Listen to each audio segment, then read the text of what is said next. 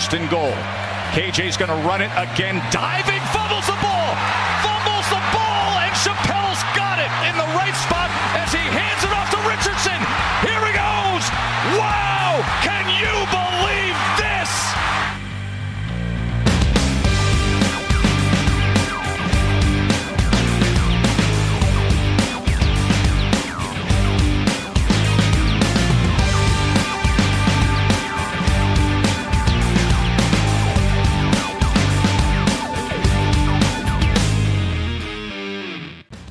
Salut à tous et bienvenue pour cette nouvelle émission du podcast Ball, toute l'actualité du collège football en français avec à l'occasion de ce 226e numéro une page énorme consacrée à la conférence Pac-12. C'était clairement the place to be comme on dit euh, outre-Atlantique, euh, puisqu'on va notamment évoquer euh, cette fin de match à rebondissement du côté de Washington lors de ce match face à Oregon, le voisin Oregon State qui ne cesse de continuer euh, de rêver, et puis également USC sans défense sur le terrain de Notre-Dame. Cela et plein d'autres sujets. On parlera bien entendu de North Carolina euh, dans la conférence ACC, des favoris dans la conférence SEC euh, qui s'imposent, et également les Buckeyes et les Nittany Lions qui révisent leur gamme avant de se retrouver le week-end prochain. Pour aborder ces différents sujets, le rédacteur et fondateur du site Blue Pennant est avec moi, monsieur Morgan Lagré. Salut Morgan. Salut Greg, bonjour tout le monde. Euh, vous allez excuser ma, ma voix, je suis un petit peu malade cette semaine. Oui, j'allais mais- dire, on te souhaite un, un prompt rétablissement, hein, parce que voilà, tu, tu, tu, tu es sorti du lit exprès, tu, as pris... petite euh, fièvre, petite fièvre, mais rien de, rien, rien de bien grave. En tout cas pour cette semaine euh, 7, et je pensais, euh, je pensais ne pas pouvoir être aussi excité que dans la, que, que, que au terme de la série entre les Phillies et les Braves, une série fantastique dans les playoffs du baseball. Eh bien, je dois admettre cette septième semaine de la saison, c'était peut-être mieux que la série Phillies Braves. Donc euh, C'est terrible. C'est terrible, c'est c'est vous dire son état de santé, c'est qu'il en vient à comparer le college football et le baseball. Alors là, vraiment, je, je n'y comprends plus rien. Voilà. Mais la bonne nouvelle dans cette histoire, c'est que cette saison de MLB est bientôt terminée. Nous, en tout cas, on est à la mi-saison euh, quasiment, hein, puisqu'on rappelle, il y a 13 semaines de saison régulière, plus les finales de conférence. La septième semaine s'étant terminée, on peut désormais tirer un premier, bilan euh, de ce qui s'est passé et euh, je le disais en introduction. Alors j'ai parlé notamment du fait qu'on allait aborder euh, North Carolina dans sa prestation de ce week-end à l'occasion de la venue de Miami dans la conférence ACC. On reparlera notamment de North Carolina pour la chronique demander le programme. On prendra la direction de Chapel Hill et vous verrez il y a pas mal de choses à retenir d'un programme historique avec pas mal d'alumni que vous devez sans doute un petit peu connaître. Il possible paraît que qu'il y a- vous en ayez entendu parler. C'est possible que vous portiez euh, les, des tenues à l'effigie de certains, euh, de certains grands étudiants de l'université de Chapel Hill. tout à fait, un basketteur célèbre, il paraît. Ex- exactement. James Worthy.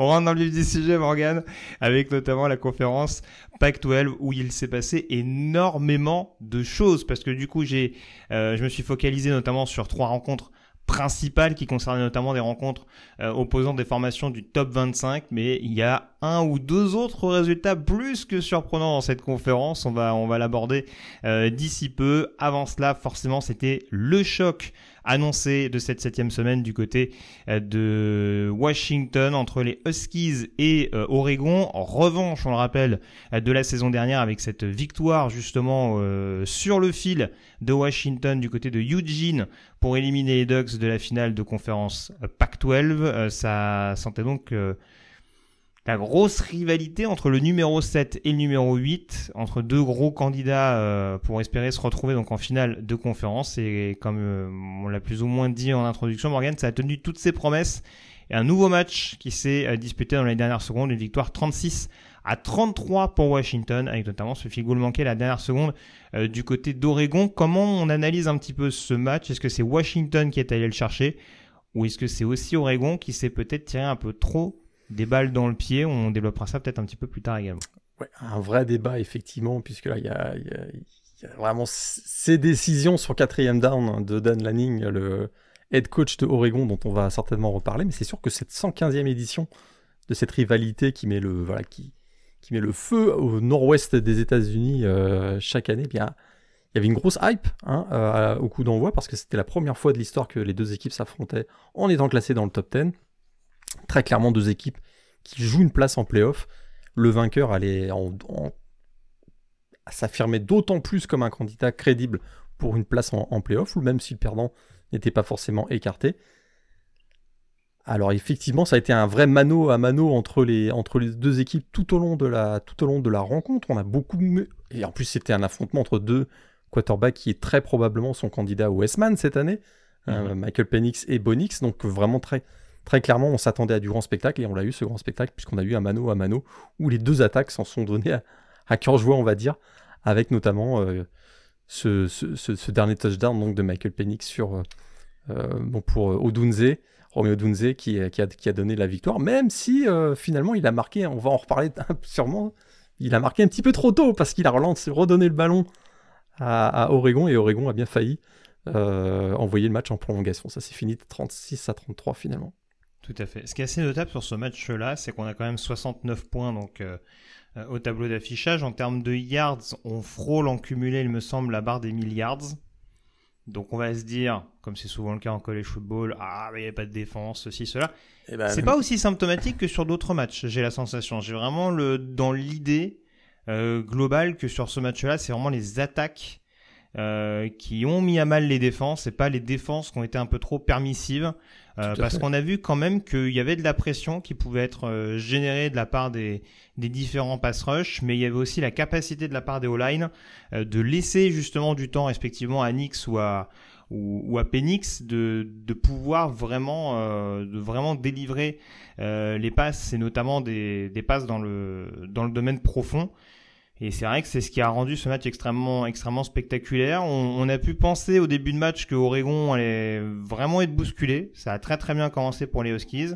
Et au fur et à mesure du match, euh, peut-être dans le dans la continuité par exemple de cette conversion à deux points très surprenante euh, conclue par le, le, petit frère de Justin Herbert, euh, Patrick le, le tight end des Ducks, on a senti que euh, voilà Oregon finalement était de nouveau dans la partie, prêt à, à, répondre à tout moment. Et ça nous a donné cette, cette euh, partie absolument palpitante où, chacun s'est rendu la balle. Euh, on en vient donc au point important, euh, notamment ces fins de mi-temps. Ouais, ça se termine à 3 points pour Oregon. Il y a les 3 points avec ce coup de pied manqué de Camden Lewis en fin de rencontre pour, pour les Ducks. Ça, c'est indéniable de, de ne pas l'évoquer euh, pour, pour mettre en perspective le fait qu'on est passé tout près à minima d'une prolongation pour les joueurs de Dan Lanning. Ce qui est aussi problématique, Morgan, c'est cette tentative allez, dans les toutes dernières secondes de la première mi-temps en position goal line, euh, qui est pas convertie par Oregon. Et là encore, c'est des points laissés en cours de route. C'est clairement assumé de la part de Dan Lenning. Mais est-ce que ça commence pas à lui coûter un petit peu cher parce que on se rappelle quand même plus ou moins que l'année dernière à Eugene, il y avait là aussi des opportunités qui avaient été laissées en cours de route face à Washington. Tout à fait, c'est pas la première fois, euh, puisqu'effectivement, l'année dernière, face à Washington, il y avait déjà eu des décisions sur un quatrième down qui avait été.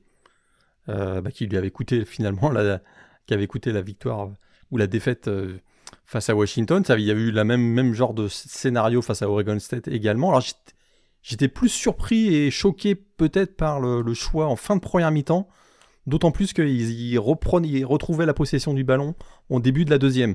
Donc là, il y avait un 3 points à prendre, plutôt que d'aller vouloir marquer un 7 points. Euh, ça, ça m'a plutôt surpris. J'aurais plutôt euh, voilà, pris, le, pris les 3 points et, le ballon et la possession du ballon en début de deuxième mi-temps que finalement ce euh, quatrième down tenté et, manqué dans le quatrième quart-temps parce que il a, bien, il a bien expliqué, et là pour le coup je suis bien d'accord avec lui, face à un Michael Penix qui était en feu à ce moment-là, qui est 50 yards ou 75 yards à remonter, euh, le, point était de surtout pas rendre le ballon à, Washington. Et donc, euh, finalement, c'est ce qu'il a, tenté, en se disant, bah, si, on, si, on, réussit à, aller chercher le premier down, ça laissera que quelques secondes avec le jeu des temps morts que vous connaissez évidemment. Ça laissera que quelques secondes à Washington pour remonter tout le terrain. Et ce pari, qui, coûte cher, puisque, très clairement, rendre le ballon au milieu du terrain à Washington, c'est pas, une bonne idée à deux minutes de la fin, mais je suis moins, moins choqué que, que, que cette rassis sur les trois points euh, tout, tout, tout, cuit pour la fin de la première mi-temps. Euh, c'est sûr que la conséquence a été que Washington a récupéré le ballon au milieu du terrain et qu'en deux, en deux passes, ils ont marqué le touchdown. Et derrière, Oregon a récupéré la possession du ballon, a réussi à remonter le, le terrain. Puis finalement, Camden Lewis a manqué, vous l'avez vu, le field goal qui aurait pu être field goal égalisateur. Ouais, c'est un peu, c'est un peu dur pour les, pour les Ducks d'un point de vue résultat parce que c'est vrai qu'après on s'attarde forcément sur, sur les micro détails qui coûtent cher euh, aux Ducks sur cette partie-là. En soi, j'ai pas la sensation que la rencontre ait mal été gérée par Dan Lenning. Euh, alors certes, on peut se dire oui, euh, partir dans une course à points face à Washington, c'est pas forcément euh, la meilleure idée, mais en soi, la gestion du chrono était pas forcément problématique du côté d'Oregon. On n'a pas forcément donné le énormément de temps à Washington, ou en tout cas, c'est aussi lié au fait que l'attaque, même en gérant le temps correctement, enfin en, essayant de garder le plus possible l'attaque des Huskies euh, sur le bord de touche, l'attaque avançait et l'attaque marquait des points. C'est aussi ça la problématique. On voit que le jeu au sol a été euh, beaucoup plus utilisé, beaucoup plus diversifié du côté d'Oregon que du côté euh, de Washington. Euh, voilà, après ils vont pas faire exprès de pas marquer. Hein, euh, on va pas leur reprocher d'un côté de pas marquer quand il faut le faire et de marquer euh, quand il faut après derrière rendre le ballon à, Washington. Mais c'est vrai que ça peut laisser des regrets parce que globalement le plan de jeu a été assez propre. Bonix, contrairement à Michael Penix, n'est pas intercepté sur cette rencontre-là. Oui. je vais peut-être jeter un, pavé dans la mare, mais c'est peut-être aussi sur ce match-là, même si encore une fois ça se joue sur des détails, c'est peut-être défensivement du côté d'Oregon où il y a des choses qui ont posé problème. Je pense notamment à ces blessures des cornerbacks. Ça, qui, face à des receveurs de la ah, de Washington, ont forcément, ont forcément posé problème sur la durée. C'est sûr que sur le dernier drive, quand tu es privé de tes deux cornerbacks titulaires, c'est tu pars avec un gros handicap. Quoi. Mm. Ça, c'est, ça, c'est certain. Ça, c'est certain. Et bon, les blessures font partie du jeu aussi, on le sait. Mais il, est, il, est, clair que ça, que ça a joué sur ce dernier drive, notamment. Euh, puisque Romeo Dunze a vraiment pris la, mesure sur, Bridges, donc euh, très clairement, ça, a joué, mais je te rejoins complètement là. J'ai trouvé que, Oregon était peut-être avait un jeu beaucoup plus équilibré et le fait qu'on ait fait davantage jouer euh, Bucky Irving et Jordan James, un, duo de, coureurs très complémentaires d'ailleurs, j'ai trouvé ça vraiment très intéressant. les deux ont, Irving fait 127 yards et James 63 et les deux ont marqué un touchdown, j'ai trouvé qu'effectivement, euh, Oregon était dans une meilleure situation. D'ailleurs, il menait 33 à 29, donc avant euh, ce quatrième down qui a été, qui quatrième, tentative, qui a été manqué.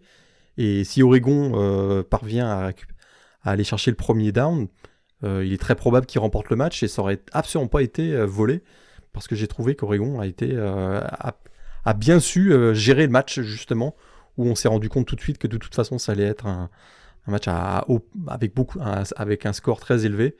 Donc c'est vraiment, euh, ils peuvent avoir certains regrets. Ils peuvent aussi se dire qu'ils vont probablement retrouver Washington au début du mois de décembre parce que il semble vraiment clair que les deux, ce sont les deux meilleures équipes de la PAC-12. Je sais pas ce que tu en penses. On a vu que mm. pour USC, on sait qu'on va reparler de USC et d'Oregon et d'Oregon State, pardon, un petit peu plus tard dans l'émission. J'ai quand même l'impression qu'Oregon et Washington sont un petit ton au-dessus. Oui, on aura, peut-être le débat.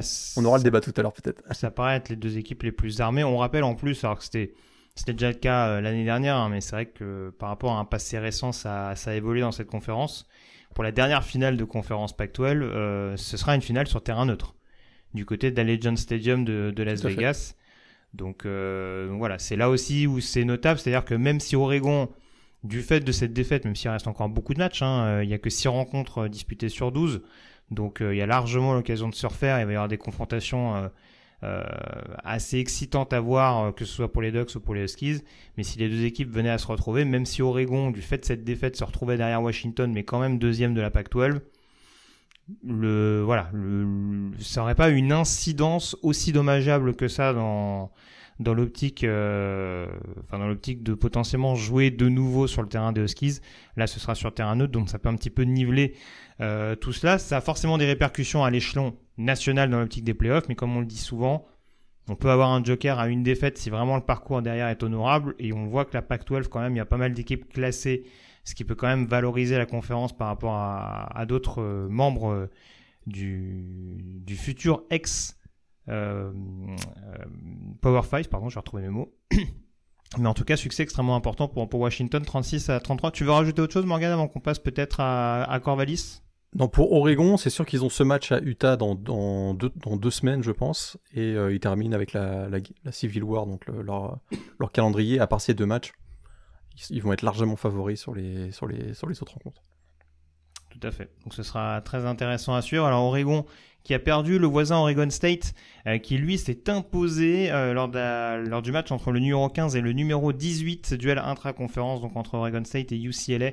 Euh, victoire donc des Beavers 35 à 26 avec qui l'eût Morgan une grosse prestation défensive c'est 36 à 24 hein. je crois que j'ai dit 34 à 26 pour pour Oregon State 36 à 24 donc pour les Beavers grosse prestation défensive comme je le disais alors c'est aussi lié au fait que malheureusement depuis le début de la saison, Dante Moore du côté de, des Californiens, euh, voilà, coûte, euh, coûte un petit peu cher avec beaucoup d'interceptions, euh, beaucoup de pertes de balles malheureuses, assez rapides en plus.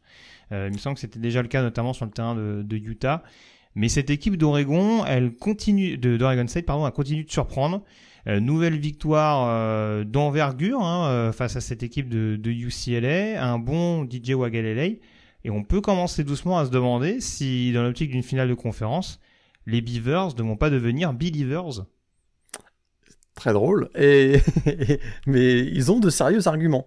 Euh, j'ai trouvé qu'ils ont eu la bonne approche face à une équipe dont on avait, parlé. Hein. On avait parlé la semaine dernière, euh, une équipe qui est très défensive, UCLA, en tout cas qui présentait une excellente défense. Hein. Ils avaient une moyenne de 12,2 euh, points par match accordés depuis le début de la saison. Euh, il n'avait accordé que 5 touchdowns, dont un au sol. Donc c'était vraiment. UCLA euh, était, avait une très bonne assise défensive. Et, donc j'ai trouvé que le, le, plan de match qui a été choisi par Jonathan Smith euh, à l'occasion de cette rencontre a été excellent, où on a donné pas mal le ballon à DJ Wagalele, mais aussi à l'attaque au sol, avec une équipe qui a, qui, a, gagné beaucoup, beaucoup de yards au sol. Attends, j'avais la 133 yards. C'était 133 yards, c'est ça. Euh, donc euh, j'ai trouvé que c'était quand même une équipe qui avait. Euh, c'est moins que UCLA, mais c'est vrai que c'était assez complémentaire. On est sur un jeu assez équilibré avec 26 passes pour 28 courses.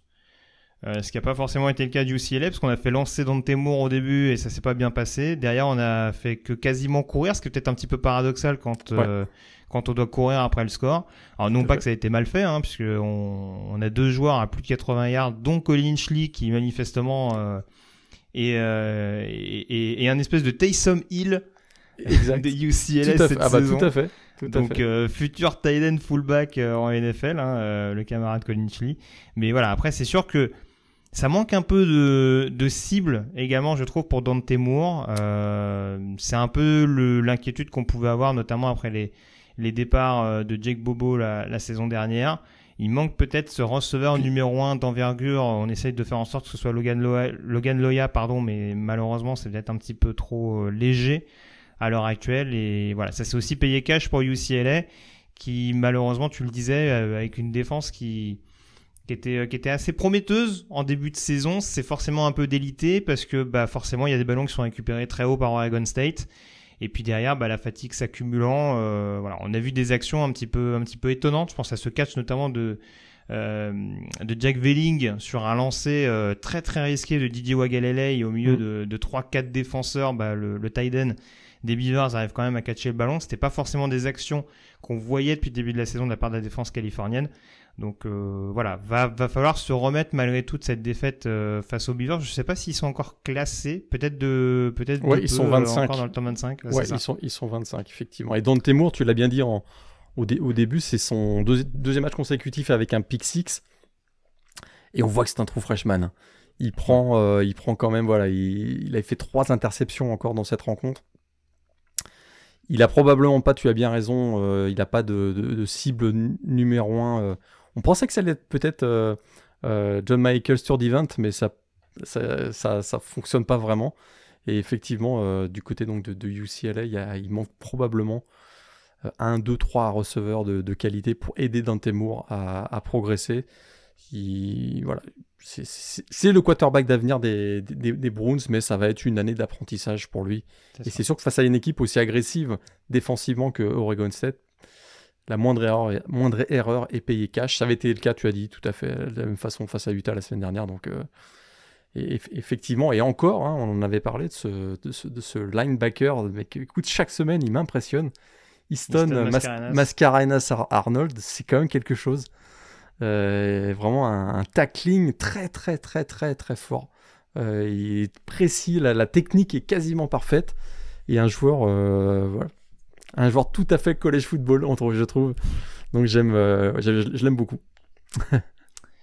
Euh, on peut passer désormais à un match que tu as bien aimé. il ne sera pas malheureusement dans ton top 3, mais je pense que tu t'es régalé à titre personnel. Alors, je me suis pris la tête sur la prononciation. Manifestement, ça se prononce The Jeweled Sileli, si je ne me trompe pas. Tout à fait. à l'irlandaise. En, celte, exactement. En celte, pardon. exactement. Voilà. Et vous savez que je suis très attaché euh, à nos amis celtiques. Voilà, pour y aller au moins une fois par an. Euh, Notre-Dame, donc, qui recevait USC. Euh, on savait que pour USC, on, le répétait semaine après semaine, au point de oh. passer pour des haters. On le sentait dire, venir. Ouais, attention, USC quand même, ça pue un peu cette histoire. Défensivement, c'est quand même un petit peu chaud. Même si sur ce match, même si sur ce match-là, c'est moins la défense que l'attaque qui a été problématique. Hein. C'est un peu ce que j'allais dire. En fait, le souci, c'est que la défense a peut-être pas forcément été fabuleuse sur ce match-là, mais là, malheureusement, j'ai l'impression que c'est la c'est l'équipe globalement de USC qui a coulé Morgan du côté de South Bend euh, pour ce classique face à Notre-Dame. Euh, en plus des Fighting Irish qui étaient quand même un petit peu piqués au vif après avoir été euh, malmenés la semaine dernière sur le terrain de Louisville. Victoire 48 à 20 pour Notre-Dame. Et en effet, il y a eu un peu de tout. Il y a eu euh, de la défense pour punir Caleb Williams. Il y a eu euh, du touchdown sur un retour de coup de pied de la part de, je crois que c'est Darian Price, euh, qui marque un touchdown sur retour. il y a un Xavier Watts qui était également partout. Enfin, qu'est-ce que tu retiens plus notablement de cette victoire de Notre-Dame? Et du coup, enfin, de ce qu'on répète depuis malheureusement pour, pour les fans de USC depuis plusieurs semaines, c'est-à-dire que ces difficultés globales de la part des Trojans, ça va être vraiment des, des, des, dire des contenders, des, des, prétendants crédibles, euh, d'une part à la finale de conférence et d'autre part au playoff. Bah c'est sûr que, voilà, statistiquement, ils étaient très clairement en course. Euh, par contre, au niveau du high test, le fameux high test, euh, on est bien d'accord que toi, moi et beaucoup d'observateurs, personne ne croyait une seule seconde que, que cette équipe de USC puisse, puisse être des, un prétendant au playoff, tant les difficultés défensives étaient, euh, étaient évidentes. Et c'est sûr que si l'attaque se met à moins bien fonctionner, euh, ça va devenir très très compliqué pour cette équipe. Alors, ce que j'ai retenu quand même, et ce qui m'a impressionné, c'est la capacité de Marcus Freeman à, à, remettre son équipe dans le bon sens en une semaine. Parce que c'est vrai que cette défaite à Louisville la semaine dernière, a plombé quand même les espoirs de playoff pour Notre-Dame. Il, y a un, scénario qui aurait été possible, c'est que euh, l'équipe abandonne tout simplement et que se mette, se mette un peu sur cruise control et puis euh, on finisse la saison, puis ça termine à 9-3, puis, euh, puis voilà quoi. Là, écoute, c'est le majeur encore quand même. voilà, et là, écoute, ils sont arrivés avec écoute, le couteau entre les dents, très clairement ils avaient vraiment faim et ils ont été bons dans tous les secteurs, euh, très clairement. Et surtout, ils avaient une intensité qu'on n'avait pas vue à, Louisville la semaine précédente et que là, on a vu sur, dans, voilà, dans, les, dans les, en défense, en attaque, sur les équipes spéciales. C'est une équipe qui m'a, Notre-Dame, une équipe qui, m'a, qui a été vraiment très, très impressionnante et qui a, mis, qui a appuyé là où ça fait mal du côté de USC. C'est-à-dire que la ligne offensive de USC a pris très, très cher. Euh, je pense qu'il y a 4 sacs seulement pour, 4 sacs pour Caleb Williams mais il y aurait pu avoir le double tellement euh, la ligne offensive de USC a été. Au total, il y a 6 sacs pour notre. 6, mais je pense que c'est 2 sur Caleb Williams, non? C'est 6 hein? Ah, peut-être. Moi, il me semble avoir compté 6 ah, au total. Pardon, ok. J'ai Sneed, Harper, Lou Afao, Safo Mensa, et après, il y en a des partagés. Ouais. Ok. Euh, donc 6 sacs, et puis, euh, et puis défensivement, c'est sûr que le, tackling est encore très très très approximatif. Écoute, la défense d'Alex Grinch. Et encore une fois, c'est sur, ce match-là, c'est plus l'attaque qui a été qui a été euh, qui a été en grande difficulté. Un trois interceptions pour Caleb Williams en première mi-temps de ce match, alors que au coup d'envoi, il n'avait pas fait une seule interception ou il avait fait juste une interception. donc ça a été vraiment, voilà, il y a eu des problèmes d'automatisme. Ils ont très bien couvert du côté de Notre-Dame. On a vu, tu l'as bien dit, un, Xavier Watts qui a été étonnant avec deux interceptions et un scoop and score en fin de match. Mais défensivement. Un scoop and score, on rappelle, c'est un fumble provoqué et retourné pour un TD. exact. Ça, ça parle pas toujours, je pense, aux, auditeurs, mais voilà, je pense que certains l'ont forcément vu. Et, la, défense d'Alex Grinch a été euh, fidèle à elle-même. C'est pour ça qu'on a l'impression qu'elle n'a pas forcément fait un mauvais match. Euh, mais c'est encore très approximatif dans le, dans, le tackling. Et c'est pas assez intense, quoi. C'est pas assez intense pour qu'on puisse imaginer voir cette équipe de USC en playoff. Euh, encore une fois, c'est beau, c'est esthétiquement beau à voir offensivement. Pas sur ce match-là, mais on l'avait vu dans les matchs précédents, c'était le cas. Euh, quand ça commence à coincer un petit peu en attaque, bah, c'est une équipe qui devient très banale finalement. Hmm. Et là, ils ont pris cher. Et quand tu regardes leur, fin de calendrier, ah bah, euh, c'est pas, une... Hein. pas une équipe. je vois pas une équipe qui finit à 11-1 quand je regarde l'équipe actuelle de USC. Peut-être que je me trompe et qu'ils vont réussir à, à, se remettre dans, le droit chemin, mais je vois plutôt une équipe qui va finir à 8-4 qu'à 11-1. Il y a la semaine prochaine, donc c'est Utah. Utah qui a repris sa marche en avant après sa défaite à Oregon State, victoire 34 à 14 euh, face au, et face au California Golden Bears pardon, euh, du défenseur français Tidiane Jalot, euh, avec un nouveau running back hein, qui commence à sortir du chapeau, Sionevaki, pour apporter un peu plus d'alternance. Euh, la défense qui est, qui est toujours aussi impressionnante avec euh, notamment le duo Ellis Fillinger euh, sur la ligne défensive et un, toujours très bon Cole Bishop sur le poste de safety. Donc c'est sûr que là, c'est pas le match idéal, on va dire, pour Caleb Williams et ses coéquipiers en attaque pour éventuellement se remettre d'équerre. On rappelle que les derniers USC Utah ont laissé quelques souvenirs un petit peu oh, pénibles, à Lincoln Riley dans, dans l'optique notamment des playoffs la saison dernière. Enfin, ne serait-ce que de la finale de, conférence, hein, parce que en l'occurrence, euh, finale de conf, euh, ça avait, ça avait été vraiment un quasi sens unique en faveur de Utah ouais. l'an passé. Euh, et puis les derniers résultats de la Pac-12, pour terminer là-dessus, de grosses sensations. Et après, je te laisserai rebondir sur le reste. C'est Washington State qui s'incline très lourdement à domicile contre Arizona 44 à 6. Et surtout, cette défaite, what the fuck Morgan survenu en fin de semaine dernière Colorado, qui menait donc 29 à 0 à la mi-temps contre Stanford, contre Stanford, hein, au fond du trou depuis le début de la saison, et Colorado qui s'incline 46 à 43 en prolongation. Comment on explique ça? On a du mal à l'expliquer. Alors, on sait que Stanford a probablement joué la deuxième mi-temps. Euh, on peut noter les ajustements quand même de coach Taylor à la mi-temps. Euh, ça, mhm. c'est très, ça c'est clair. Et ils ont joué en deuxième mi-temps comme on s'attend à les voir jouer dans les prochaines années si euh, Coach Taylor reste à, Stanford. C'est-à-dire être extrêmement agressif dans les airs. On a vu un Ashton Daniels qui a été très bon. Mais ils ont trouvé un receveur aussi apparemment. Alors là, écoute, Eli Kayomanor, euh, il finit la première mi-temps avec zéro, aucune réception. Il termine le match 13 réceptions, 294 euh, yards et 3 touchdowns en étant couvert assez massivement par Travis Center. Alors après, il y a l'autre problématique, c'est que je pense que Travis Center a commencé à tirer un petit peu la langue parce que exact. il est revenu et bien entendu, bah, on a tiré de nouveau euh, des deux côtés du ballon. C'est très bien, mais c'est là où on voit que malheureusement, euh, ça peut avoir certaines limites parce que bah après, euh, défensivement, on en pâtit un petit peu. Exactement. Et mais ce qui est vraiment intéressant, c'est ce sont les ajustements faits à la mi-temps par Stanford.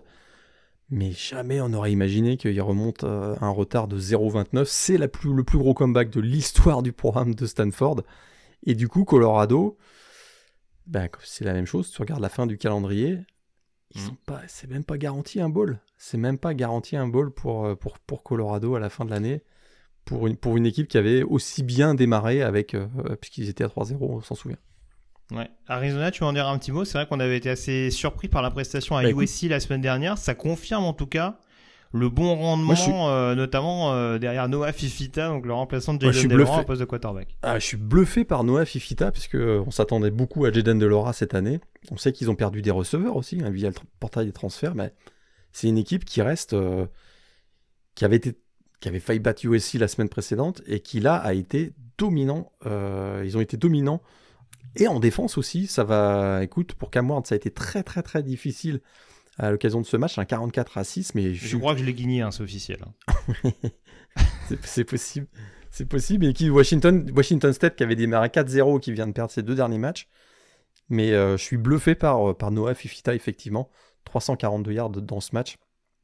On a vu également un Jonah Coleman qui a été. En fait, on a gagné beaucoup de yards dans les airs et on a conclu par des drives, par des mm, touchdowns au sol, puisque Jonah, Jonah Coleman a 3 touchdowns, seulement, je dirais, 70 yards au sol. Mais ça a été, euh, écoute, bluffé, bluffé par cette mm. équipe d'Arizona qui, euh, qui monte en puissance et leur, euh, ils, sont quoi? Ils sont à 4-3 Ils sont à 4-3. Ils, ont le même ils ont le même bilan justement que Colorado. Soit dit en passant. Bah écoute, soit dit en passant, de ce que j'ai vu sur le, les 2-3 dernières semaines, il n'y a pas photo entre Arizona, pas la même, entre Arizona et Colorado. voilà, c'est là euh, de ce qu'on a vu de Colorado parce que c'est vrai que euh, malheureusement pour eux on peut faire un petit peu le parallèle entre ce qui s'est passé euh, ce week-end ou en tout cas vendredi dernier et le match face à Colorado State où ça s'était bien fini à l'arrivée pour les bah Buffaloes. Ça fait quand même dommage Alors, on va pas dire du côté du UCLA que c'est une année de transition et dire que Colorado était parti pour jouer les playoffs en début d'année c'est pas tout à fait vrai euh, ça reste la première année de, de l'ère Dion Sanders, mais forcément, encore une fois, comme c'est une équipe qui, qui suscite beaucoup euh, d'excitation, ou en tout cas, euh, voilà, qui ne laisse pas indifférente hein, avec ou avec ou contre elle, forcément, c'est toujours quelque chose. on attend toujours beaucoup de cette saison du côté des, du côté de Colorado. On passe à la conférence ACC, on enchaîne un petit peu avec notamment le duel entre North Carolina et Miami. On attendait un petit peu ce match entre équipes classés pour voir notamment si les Hurricanes laisse se reprendre. Et eh bien finalement ils sont tombés sur une belle équipe des Tar dont on va reparler euh, tout à l'heure et euh, c'est officiel Morgan. Tez Walker est arrivé à Chapel Hill. vous vous souvenez, hein, il a eu une longue bataille avec la NCA pour euh, obtenir son voilà une dérogation afin de, on en avait parlé déjà la semaine dernière, de, de, pour pouvoir jouer dès cette année. Euh, ceux qui avaient oublié le talent de Tez Walker, je pense que là, ça vous est revenu un peu plus clair après ce match. Euh, pourquoi il voulait vraiment que. Pourquoi est-ce que les Tar voulaient absolument qu'il joue cette année? C'est parce que voilà, ça, ajoute une nouvelle arme à l'armada autour de Drake May. Et écoute, dans ce match, ça a été. Euh, bah écoute, il finit avec 3 touchdowns, hein, si je me trompe pas. Donc c'est assez clair qu'il y a 4 touchdowns pour Drake May, 3 pour Tez Walker. Et, voilà, une équipe de North Carolina qui ils sont toujours à 6-0. Ils sont, enfin, ils sont toujours invaincus maintenant à 6-0. Tranquillement, euh, ça devient. Euh, on, avait, on avait à un moment donné parlé de Florida State Miami pour la finale de conférence. Ça devient plus clair que ça, ça, ça, ça, tend à être plutôt Florida State North Carolina. Défensivement, c'est une équipe qui a encore euh, quelques points d'interrogation, je dirais, mais ça, ça, tourne tellement bien. Ouais, pardon, j'allais dire, je trouve qu'il y a quand même des valeurs sûres, en tout cas des joueurs qui, qui confirment un petit peu quand même en défense. Cameron Rocker, notamment sur la ligne, qui, qui continue d'être euh, d'être vraiment pressant, enfin vraiment de passer un, une étape supérieure par rapport aux années précédentes. Cédric Gray sur le deuxième rideau, ça aussi c'est assez constant. Après, je suis d'accord avec toi qu'il manque peut-être une ossature collective qui permettrait vraiment sur tout un match face à, face à un, un gros calibre potentiellement comme celui de Florida State de tenir mais c'est déjà des points, je trouve, qui, sont assez notables par rapport à ce qu'on pouvait voir ces dernières années des défenses de Gene Chizik. Je suis pas en je suis pas en désaccord. Individuellement, il y a des joueurs qui sont vraiment super intéressants. Ce qu'on observe quand même assez souvent, et ce match euh, entre North Carolina et Miami, je l'ai vu euh, en, direct, c'est qu'il y a des drives de Miami où la défense de North Carolina a été inexistante. Ça, c'est assez étonnant. C'est d'un drive à l'autre, il, il y a manque de constance. Hmm. Et bien que individuellement, tu l'as dit, Rocker, Gray, tout ça, ce sont des joueurs dont on parle régulièrement et qu'on voit dans les big boards euh, de la draft, etc.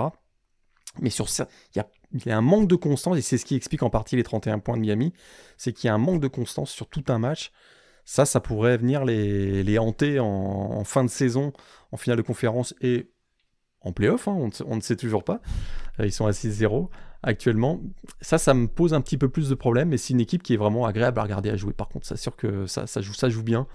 Et puis Drake May, il, est vraiment excellent. Donc 4 touchdowns dans ce match encore pour le quarterback des, des Tout à fait. Euh, victoire euh, assez large également de Florida State face à Syracuse, 41 à 3. Il n'y a pas énormément d'enseignements euh, sur ce match-là. On va peut-être voir les anciennes équipes de la conférence costale en l'occurrence avec notamment Duke qui se remet bien hein, de l'absence pour l'instant de, de Riley Leonard, avec notamment, j'ai plus son prénom, c'est Bellin, toujours le, le quarterback.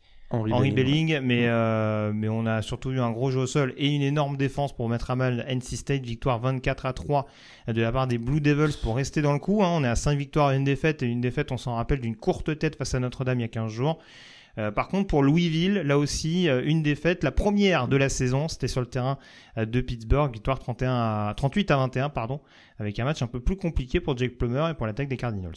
Ouais, gros gros coup d'arrêt et on l'avait pas forcément anticipé euh, lors de ce déplacement à Pittsburgh, puisqu'on sait que Pittsburgh, on a démarré euh, ce match avec un nouveau quarterback. Il revenait d'un bye week, puisqu'on avait annoncé pendant le bye week que Phil Durkovec donc, euh, sera écarté du poste de quarterback numéro 1 au, profit du Canadien, donc Christian Veilleux. Alors, c'est sûr qu'il y avait l'absence de Jawar Jordan, le running back de Louisville, et on sait qu'il pèse beaucoup dans le dans le, dans, le jeu offensif de, Louisville, mais c'est avoue que euh, autant on a vu Notre-Dame avoir un visage complètement différent face à USC du match face à Louisville, ben là, Louisville, on a vu une équipe qui avait un visage bien différent de ce qu'on avait vu face à Notre-Dame. Beaucoup moins d'intensité, moins agressif. Euh, et ils ont payé assez, ils ont payé cash finalement le fait que euh, du côté de Pittsburgh, on avait deux semaines pour préparer ce match et que Christian Veilleux il a fait un match plutôt, il a géré, on va dire, il a euh, géré, la rencontre. Mais Pittsburgh, écoute, euh, il, y a, notamment un pick six hein, de MJ Devonshire en toute fin de match qui a, définitivement scellé l'histoire du match. Mais j'ai été plutôt, euh, plutôt impressionné par ce qu'a fait Pittsburgh face à Louisville en tout cas. Et pour terminer dans la CC, on a la victoire de Virginia Tech face à Wake Forest, victoire 30 à 13. Euh, victoire importante d'une part pour Wilfried Penney, qui fait un plaquage euh, notamment sur ce match-là. Euh, victoire également intéressante pour les Hokies parce que c'est la deuxième en trois semaines. Hein. Ils n'avaient pas pesé bien lourd la semaine dernière à Tallahassee face à l'ogre Florida State, mais ils avaient notamment battu Pittsburgh il y a 15 jours. Donc ça a l'air de prendre une autre tournure du côté de Brent Pry et de Virginia Tech dans une ACC assez homogène. Alors on le répète, ça peut être un petit peu au détriment du champion de conférence en, fin d'année, hein, le fait que tout le monde puisse battre un peu tout le monde. Mais en tout cas, ça permet euh, à l'université de Blacksburg de se refaire un petit peu la cerise. Et on est très content de voir que Wilfried Penney a un peu plus de responsabilité euh, par rapport à ces dernières semaines, avec notamment une colonne de stats euh, notable. On passe justement d'un Français à l'autre avec la Big Ten et notamment Purdue qui recevait Ohio State. Un sac à l'actif de Jeffrey Mba, le lineman défensif français euh, de Purdue. Ça n'a pas empêché les Boilermakers de s'incliner largement face à, Ohio State. Pardon, on sait qu'il y avait une classe d'écart a priori sur le papier entre les deux formations. Ça s'est confirmé sur le terrain, Morgan. Euh, victoire 41 à 7. Les autres favoris dans la Big Ten se sont imposés. C'est le cas de Michigan 52 à 7 contre Indiana. C'est le cas aussi de Penn State 63 à 0 face à UMass. On a répété les gammes, notamment côté Buckeyes et Nittany Lions, avant le classique prévu la semaine prochaine du côté de Columbus. Ouais, effectivement. Alors du côté d'Ohio State, il y avait quand même euh, petit point d'interrogation parce qu'on démarrait ce match avec euh, deux joueurs majeurs blessés, Trevelyan Anderson et Mian Williams, les deux running backs. Ouais, il manquait mais... avec Bukai, il me semble, également au poste de receveur. Ouais, tout à fait. Et Chip Trayanum s'est blessé euh, dans le premier carton, donc euh, on pouvait se poser des questions. Finalement, Dallan euh, Hayden a, fait, le boulot. mais effectivement, il y avait quand même une classe d'écart entre les deux équipes et ça s'est vu assez rapidement. Il y a eu les traditionnels big plays de Marvin Harrison Jr., le receveur des Buckeyes. Ça a suffi pour l'emporter 41 à 7. C'est pas le score est largement en faveur des Buckeyes. C'est pas forcément un match euh, sur lequel on a appris beaucoup de choses du hmm. côté de, de Ohio State, mais on a répété les gammes, et puis tu l'as bien dit, ça a été le cas pour euh, Michigan face à Indiana, même si Indiana menait 7-0, euh, finalement ça fait 52 à 7. Classique, hein, on le voit, on le voit. On le voit assez régulièrement. Jack Tuttle du côté de, Michigan pour, dire, lui rappeler au bon souvenir de son récent passage du côté, du côté de Bloomington. Ouais. Et on a deux touchdowns aussi pour Black Corum. Et si j'ai bien vu, il est maintenant troisième meilleur coureur de l'histoire, mais au troisième euh, meilleur marqueur de touchdown au, sol de l'histoire de Michigan. Il vient de dépasser Mike Hart, qui est son coach, de, euh, qui est son coach à, Michigan. Donc c'est assez intéressant. Puis euh, pour Penn State face à UMass. Alors c'était homecoming party du côté de Penn State. Chaque année, Penn State s'arrange pour organiser un match face à un adversaire super médiocre, médiocre à son homecoming party. Et ça a été le cas encore cette fois-ci, avec une victoire 63 à 0 face à UMass. Et puis l'autre résultat important, euh, c'est la confirmation, Morgan. Euh, le moche continue de briller sur la Big Ten West. On attendait beaucoup de ce match entre Wisconsin et Iowa. Alors encore une fois, c'est un petit peu exagéré comme terme, le moche. en tout cas, voilà, ça c'est pas forcément pour critiquer l'excellente défense d'Iowa qui a vraiment mis à mal les Wisconsin Badgers sur leur terrain. Mais c'est terrible parce qu'on voit les prestations d'Iowa, on se dit ça gagne, euh, ça prend moins de 10 points par match, mais c'est presque. on, en vient à l'idée de se dire tout ça pour prendre une volée en finale de conférence, c'est terrible. S'il y a bien une conférence où il faut revoir les divisions, c'est peut-être dans la Big Ten. Bah, ça, arrive ça, va être, le cas l'année prochaine. ça, va être le, ça va être le cas l'année prochaine. Écoute, euh, tu regardes leur fin de calendrier, ils sont partis pour finir 11-1. Hmm. Peut-être ce dernier match à Nebraska. peut-être ce dernier, la dernière semaine, donc à Thanksgiving, là, contre, contre Nebraska, peut-être. Mais Illinois, ils reçoivent Illinois. Il, paraît qu'Illinois aime bien aller gagner des matchs surprises à l'extérieur. Ils ont gagné à Maryland ce week-end. Tout à fait, peut-être. Mais ils gagneront tous ces matchs-là. 13 euh, à 6. Ils vont nous faire un bol en plus, c'est ça le plus dramatique.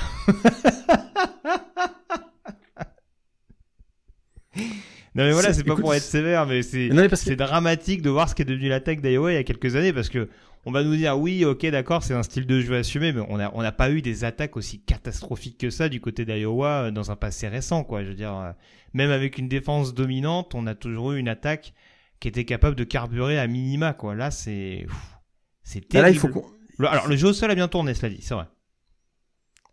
Ah ouais, non, mais parce que là, il gagne un match par 9 points d'écart avec un quarterback qui finit avec 37 yards. Oui. C'est tout alors, il, alors, il y a eu la blessure de Tanner Mordecai en fin de, en fin de première mi-temps, qui a pas aidé du côté de Wisconsin, déjà qu'on sait que les, déjà qu'on connaît les, les problèmes d'adaptation offensive, on dira, du coordinateur euh, Phil Longo. Hein, C'était malheureusement euh, la grosse crainte du côté de Madison et c'est en train de se, se, confirmer. En plus, blessure à la main de Tanner Mordecai, pardon, qui a été remplacé euh, par euh, Brady Loki. Euh, deux pertes de balles, il me semble. Je crois qu'il, concède deux fumbles sur ce match-là. une interception aussi de Sébastien Castro qui a été qui a été un petit peu partout donc ouais malheureusement pour Wisconsin qui faisait en plus figure de seul vrai prétendant pour contester la possible hégémonie d'Iowa dans la Big Ten West bah là j'ai presque envie de dire qu'ils n'ont pas pesé bien lourd le score est de 15 à 6 mais on n'a jamais vraiment senti un moment où Wisconsin allait réussir à, mettre la main sur cette rencontre. Ce qui est plus terrible encore, Morgan, je trouve, du côté, du côté des Badgers, c'est que offensivement, on savait qu'on allait tâtonner. C'est défensivement que ça a l'air très pénible depuis plusieurs semaines de la part de l'équipe de Luke Fickle. C'est vrai, c'est vrai, mais encore une fois, dans ce match, on se... écoute, c'est tellement, c'est tellement difficile à regarder. Oui, c'est défensivement, ils n'ont pas ah, été. si on n'est pas fan d'Iowa, oui, ça brûle les yeux par moment. Ah, ça brûle. C'est, écoute. Euh, oui, ils ont bien tenu quand même. Il y a, il y a ce touchdown longue distance de Leshon Williams euh, de 82 yards, mais sur l'ensemble du match, écoute, ils n'ont pas été non plus. Euh, ils n'ont pas été ridicules hein, défensivement. Wisconsin, le match était juste horrible. il, y a plus... il y a effectivement ce, voilà, ce coup d'éclat de Leshon Williams le running back d'Iowa qui réussit un touchdown de 82 yards, mais pour le reste, il y a vraiment rien à en retenir et j'ai l'impression que Iowa, ça va être comme ça jusqu'à la fin de l'année, avec euh, un minimum de jeu de passe, un maximum de jeu au sol, et puis euh, défensivement, ils sont toujours capables de provoquer des turnovers, et puis surtout les équipes spéciales, ils sont toujours capables de faire un touchdown sur un retour de coup de pied. Puis ça va être, voilà, ils jouent là-dessus et écoute, pour l'instant, ça leur réussit plutôt bien parce que euh, au classement, ils sont à 6-1 et on l'a dit, il y a de bonnes chances que ça se termine à 11-1 ou 10-2 et et le pire dans tout ça, c'est qu'ils vont faire probablement un bowl euh, et que et que probablement dans tout ça, ils vont re-signer tous les coachs parce qu'ils vont avoir un bilan tellement incontestable que euh, ça risque de continuer encore quelques années. Bah, on le répète encore une fois, hein, mais c'est le fiston de Kirk Ferenc hein, qui, est, qui, est, coordinateur offensif, donc euh, bon. Ah, le népotisme ah, lui, il avait, continue. Hein. Il, avait, il avait mis une barre, et la barre à 325 euh, points sur l'ensemble de la saison pour qu'il puisse euh, garder son, son poste.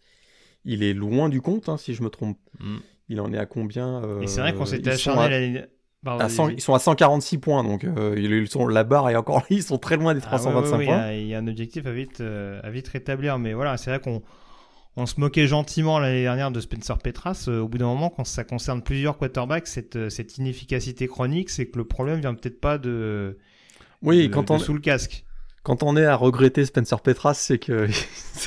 oui, je, je suis pas sûr que les fans des Hawkeyes en soient à ce point-là, mais oui, c'est malheureusement, je trouve qu'il y a quand même un dénominateur commun qui est, qui est assez flagrant depuis, depuis plusieurs mois maintenant, et bon, visiblement. Euh, Kirk Ferenc doit considérer que ça suffit. Après, euh, voilà, à partir du moment où Phil Parker de l'autre côté fait du bon taf, euh, bah, exact pour l'instant, ça suffit à, coller les morceaux suffisamment du côté d'Iowa, mais j'ai très très peur. Euh, on risque encore d'avoir une finale de conférence Big Ten à sens unique.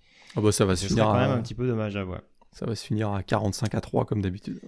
C'est ça. On passe à la conférence sec avec, euh, pour le coup, euh, les matchs les plus intrigants qui n'ont pas forcément été ceux auxquels on s'attendait. On a eu un South Carolina, Florida et un Kentucky, Missouri assez excitant à suivre, en tout cas avec pas mal de rebondissements. Par contre, les gros globalement s'imposent. C'est le cas de Georgia du côté de Vanderbilt, 37 à 20. Alabama, même si le score est de 24 à 21, a pas forcément euh, tremblé outre mesure face à Arkansas, hein, qui termine pour la troisième fois ou quatrième fois de la saison à moins d'un touchdown d'écart au tableau d'affichage face à un gros de la conférence. Euh, LSU, pas de frayeur défensive cette semaine, victoire 48 à 18 euh, contre Auburn, et je ne suis pas sûr qu'il sera dans ton top 3. Ce poussif Tennessee, Texas A&M, euh, ça commence à chauffer un petit peu pour, pour Jimbo Fisher. On sait que Connor Wegman est, euh, est blessé. C'est également le cas d'Amari Daniels, il me semble, sur le, sur poste de running. Mais ouais, la copie offensive est quand même bien bien pâle euh, par rapport à ce qu'on peut espérer d'un groupe comme celui des Eagles. Bon, tu me diras, de l'autre côté, Joe Milton n'a pas forcément été ultra flamboyant. Non, mais Écoute, à chaque fois qu'on voit des défaites de Texas A&M, on repense aux classes de recrutement des 3-4 dernières années. On se dit comment c'est possible que cette équipe soit aussi médiocre. Euh, ils sont à 2-2 en, 2-2 en match intra-ICC depuis le début d'année.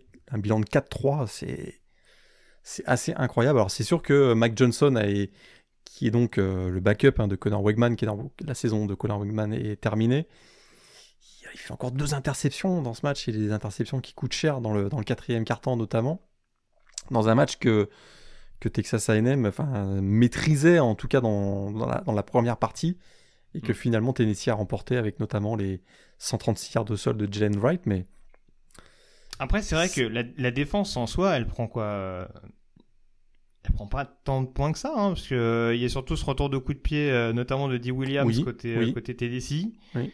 Euh, c'est vrai que voilà dans cette dans cette gestion de l'horloge dans les moments clés pour Tennessee, bah, le jeu au sol a été extrêmement précieux. Mais voilà, on n'est pas sur de la défense de AM comme on a pu le voir face à face à Miami ou dans une moindre mesure face à Bama. Là, euh, ouais, c'est vraiment l'attaque qui a l'air de, de, poser, de poser un gros gros gros souci.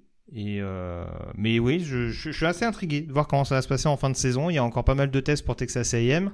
Ils vont jouer à LSU. Il me semble qu'ils reçoivent. Ah oui, oui, dans les deux prochaines semaines, c'est ils ont deux gros matchs, je pense, les deux prochaines semaines. Euh... C'est ah non, ils ont ils ont South Carolina et Missouri. Et ils terminent. Ouais, bah, Aujourd'hui, ça peut paraître pour des matchs compliqués, hein. surtout que Missouri, euh, je le disais tout à l'heure, euh, bon, non, pas Missouri, un match un petit peu euh, à toi à moi. C'est pas, pas Missouri, excuse-moi, c'est South Carolina et Ole Miss. Oui, d'accord. Ok, c'est bien ce qui me semblait. Il me semblait bien qu'il y avait Ole Miss dans le, dans le lot. Tout à fait. Euh, South Carolina, on verra, mais c'est vrai que cette année, euh, les Gamecocks, c'est assez étonnant. Ce qu'on ce qu'on voit, euh, défaite 41 donc à 39 face à Florida. Avec un grand Mertz des grands jours. Alors ça, je pense que j'aurais pas mis une pièce là-dessus. Exact. South Carolina a réussi à... Euh, c'était la résurrection de Graham Mertz. Donc écoute, c'est effectivement, il 400 yards et combien de touchdowns t'as dit? 4 4 touchdowns sur ce match pour euh, J'ai plus le nombre de touchdowns sous les yeux. Je sais qu'il y en a au moins pour équipe Piersol notamment qui a été euh, à peu près partout sur ce match-là.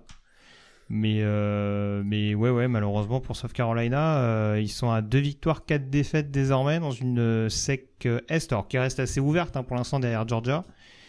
Mais voilà, quand on voit par exemple qu'on a Tennessee à 5-1, qu'on a Missouri à 6-1, voilà, ça commence à, ça commence à poser un problème. Et justement, je le disais, euh, Missouri, donc sixième victoire de la saison, éligible en bowl pour une équipe euh, qui était euh, annoncée en, en, possible péril en début d'année, hein, avec un Elaine Drinquist potentiellement sur la chaise chaude. très très bon rebond de la part des Tigers face à face à Kentucky qui, bon, a un petit peu de mal à trouver une certaine alternance euh, en attaque. Hein. Euh, autant Devin Leary à NC State c'était pas mal, autant euh, cette année à Kentucky c'est un peu plus pardon, problématique si je tape pas dans mon micro. Et, Brady Cook qui est vraiment qui, qui, fait le boulot quoi. Il a, il a pas été sensationnel sur ce match, mais il fait le boulot. Il réussit le touchdown au bon moment. Et, et Missouri en plus qui a réussi un, un touchdown sur un fake punt. Hein. Je sais pas si tu l'as vu passer ça, mais hmm. donc il voilà, il tente, il, ils tentent des choses, euh, et puis c'est pour l'instant ça, ça, leur, ça, leur, sourit puisqu'ils sont euh, à 6-1 et de nouveau classés donc après, le, après la publication de la P-Top 25 euh, hier, donc dimanche. On termine le Power 5 avec la Big 12. Alors pas de Texas, pas d'Oklahoma. Les deux principaux enseignements peut-être Morgan, c'est les équipes du Kansas avec notamment la deuxième euh, défaite cette saison pour les Jayhawks sur le terrain de Oklahoma State. Victoire 39 à 32 euh, des joueurs de Mike Gundy. Hein, Mike Gundy qui retrouve de, sa superbe alors qu'on pouvait être très très inquiet par le début de saison euh, des Cowboys. Deuxième victoire de suite donc face à des équipes du Kansas. On rappelle qu'ils avaient épinglé Kansas State la semaine dernière. Donc euh, de bon augure par la suite avec encore un, un Holly Gordon absolument partout, que ce soit à la course ou à la réception. Et puis euh, parlons de coureur un petit peu partout, euh, Avery Johnson qui a fait vivre un cauchemar à la défense de Texas Tech. Alors peut-être pas statistiquement en termes de yards, mais il a quand même trouvé le moyen d'aller inscrire 5 TD. Donc voilà, mais mes Red Raiders sont de nouveau en péril avec en plus la blessure de Beren Morton sur le poste de quarterback. Donc voilà. Jake Strong qui l'a remplacé a quand même réussi à faire trois interceptions en une seule mi-temps. En une seule mi-temps, ouais. Kudos à lui comme on dit. exact. Et voilà, c'est pour ses principaux enseignements et TCU également qui, euh, qui se reprend en mettant une petite danse à BYU à la maison 44 à 11. Exactement. Et Oklahoma State, hein, je crois que si j'ai bien vu la stat, euh, c'était la huitième fois que Oklahoma State n'était n'était pas favori euh, à domicile dans, dans l'ère Mike Gundy et où c'était la neuvième fois et ils ont dans ces situations ils ont huit victoires. Donc mm. c'est jamais bon de. Ah bah le run-stop en tout cas est assez chaud bouillant parce que contre Kansas State ils avaient ils avaient bien maîtrisé globalement le l'attaque euh, adverse et là contre Kansas c'est pareil euh, que ce soit Neil ou, ou Aisho ça a été euh, ça a été très très bien maîtrisé de la part de la défense Même des Cowboys à surveiller il y a un Bedlam Series qui arrive dans pas longtemps hein. exact et puis, euh, même si du côté de Kansas, on avait l'absence encore de Jalen Daniels, hein, puisque c'est Jason Bean. Oui, ça, je pense qu'il faut s'habituer hein, maintenant. Euh. Mais il est pas. Il est... Écoute, Jason Bean, il fait, le boulot aussi, hein, parce que là, il finit à 410 yards, 5 touchdowns, 2 interceptions. Mais c'est vrai que bon, Jalen Daniels, c'était pas. C'est ça, c'est une mobilité moindre, on va dire, et voilà, il y a moins d'explosivité. Il y a des prises de décision qui malheureusement sont un peu à double tranchant, c'est un peu le souci. Et voilà, je sais pas s'il est dans ton top 3 de la semaine, mais il y a aussi ce Houston West Virginia euh, pas piqué des hannetons avec la victoire 41 euh, à 39 de, de, Houston sur une Ave Maria à la toute dernière seconde. Donc, ah mais c'est un euh, scénario fou, c'est un scénario fou parce que West Virginia qui fait un beau cadeau à son ancien programme. West Virginia repasse devant Houston à 22 secondes de la fin sur une passe de touchdown de 50 yards. Donc déjà, c'est énorme big play à 22 secondes de la fin. Tout le monde se dit, ben, c'est gagné pour West Virginia. Et puis finalement, c'est pas ce qui arrive, puisqu'il y a un pass à Maria, donc de Houston sur le dernier jeu du match, et, finalement, c'est la victoire de Houston. C'est d'ailleurs, en plus, quel, on peut pas, peut pas espérer plus belle façon de remporter la première victoire du programme dans la Big 12, euh, vraiment sur cette passe à Maria. On s'en souviendra très longtemps, je pense, du côté de Houston.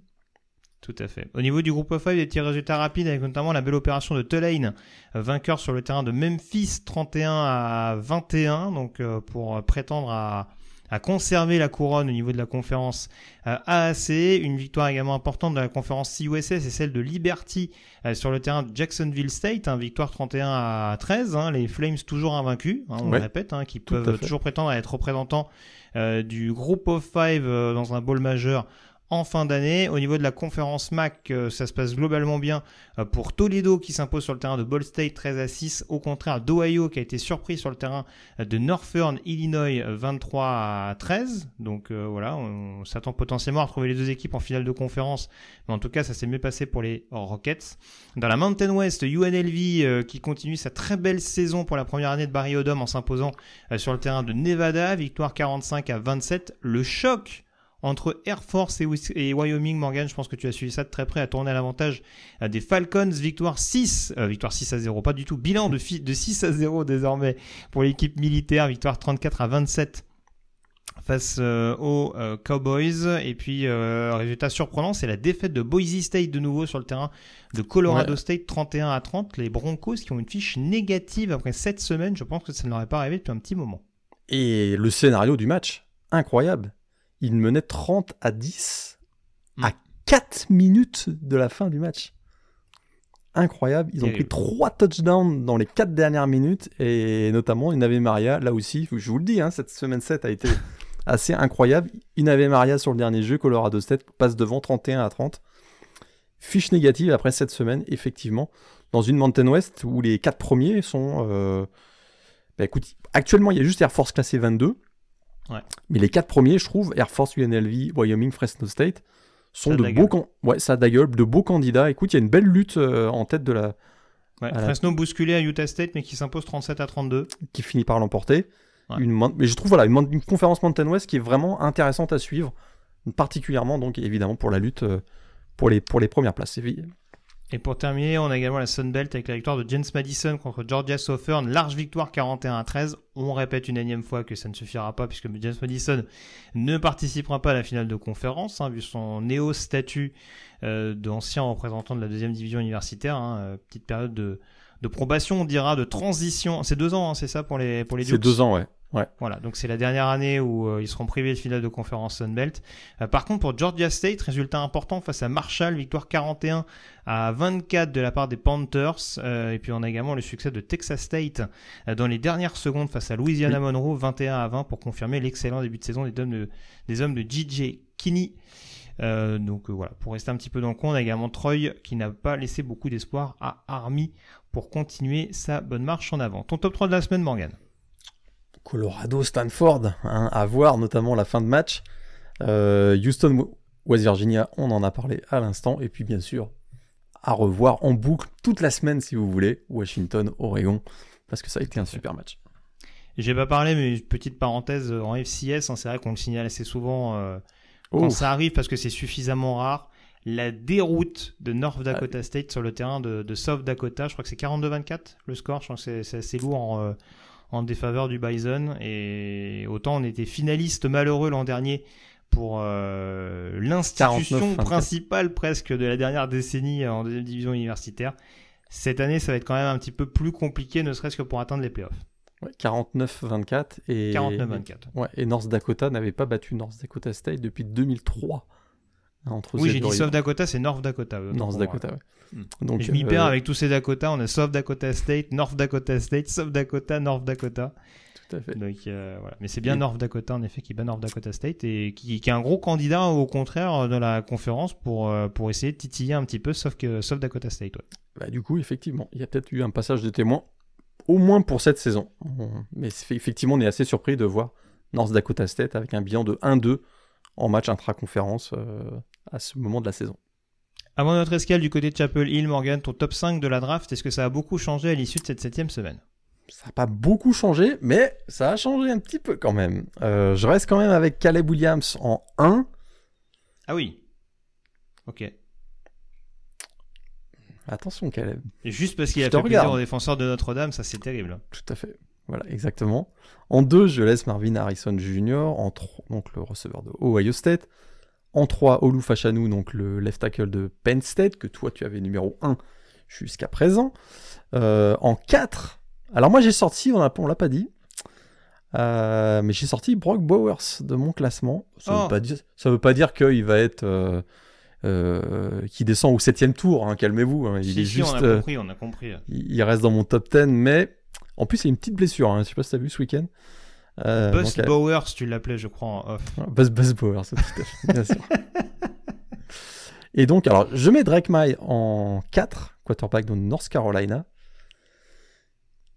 Ah. Je sais que les quarterbacks gauchers sont pas toujours les, les, les mieux perçus dans la NFL, même s'il y en a un qui est probablement candidat pour le titre de MVP cette année.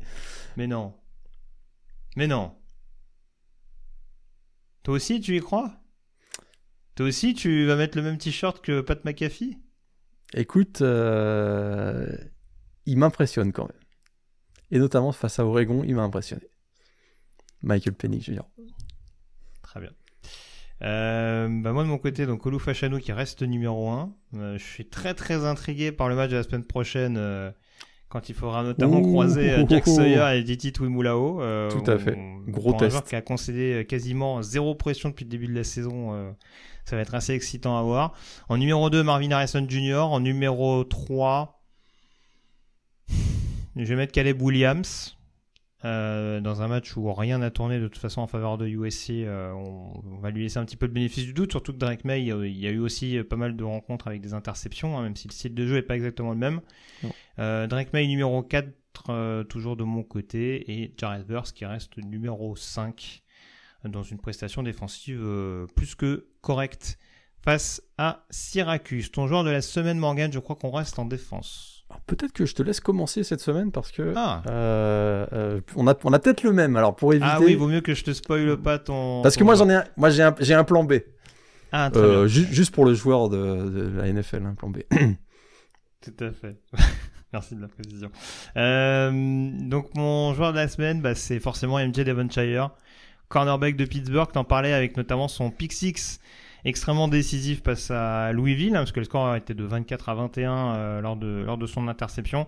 On sait que c'est un joueur qui a cette euh, ce flair, cette capacité notamment euh, à lire le quarterback adverse et à potentiellement pouvoir anticiper les lignes de, de passe. Là, ça a été extrêmement précieux. Par ailleurs, il y a 5 passes défendues sur ce match-là, donc vraiment, il a écœuré quasiment à lui tout seul Jack Plummer dans le, dans le domaine aérien.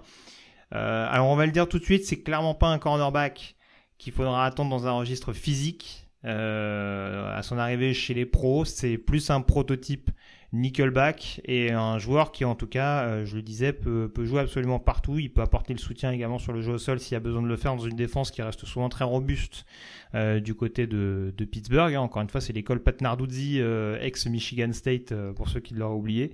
Donc, donc profil malgré tout assez complet. Je pense pas que ce soit un athlète hors norme, même si c'est un ancien, euh, un ancien, il me semble, coureur de, de piste notamment. Donc, il a une certaine vitesse qui pourrait être, euh, qui pourrait être assez intéressante. Ancien défenseur de, Kentucky, hein, euh, recruté, recruté assez, de manière assez, comment je pourrais dire ça, louangé, on dira, à sa sortie de, de, ah, de lycée. De je vais y avec mes termes, je m'embrouille. Euh, à l'époque, par le, par le programme de, de conférence sec, en manque de temps de jeu, on voit que du côté qui est du, depuis qu'il est arrivé du côté de Pittsburgh, en tout cas, euh, il a vraiment ce, ce rôle de, de facteur X, de menace perpétuelle et de joueur qui peut progresser assez rapidement. J'en fais peut-être à l'heure actuelle un, un joueur selon les sensibilités aux alentours du troisième ou quatrième tour. Peut-être plus aux alentours du quatrième pour l'instant, mais c'est vrai que sur une classe de corner pour l'instant où ça se bouscule pas énormément, j'ai l'impression, euh, notamment derrière un, un Kalen King par exemple de, de Penn State.